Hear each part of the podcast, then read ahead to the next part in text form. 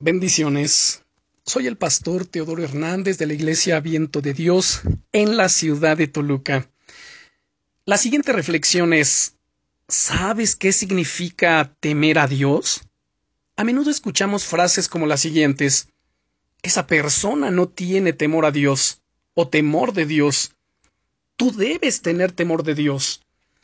La Biblia nos enseña que efectivamente debemos temer a Dios pero tú sabes lo que significa temer a Dios. En Proverbios capítulo 1 y versículo 7 nos dice, el principio de la sabiduría es el temor del Eterno. Los insensatos desprecian la sabiduría y la enseñanza. Bien, temer a Dios no es sentir miedo o pavor, sino un profundo asombro por su majestad y gloria.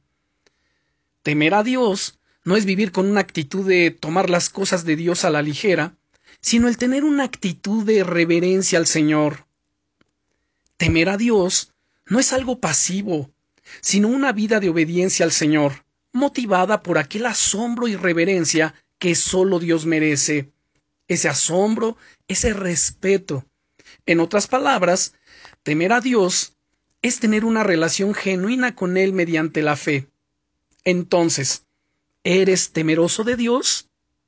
Bendiciones.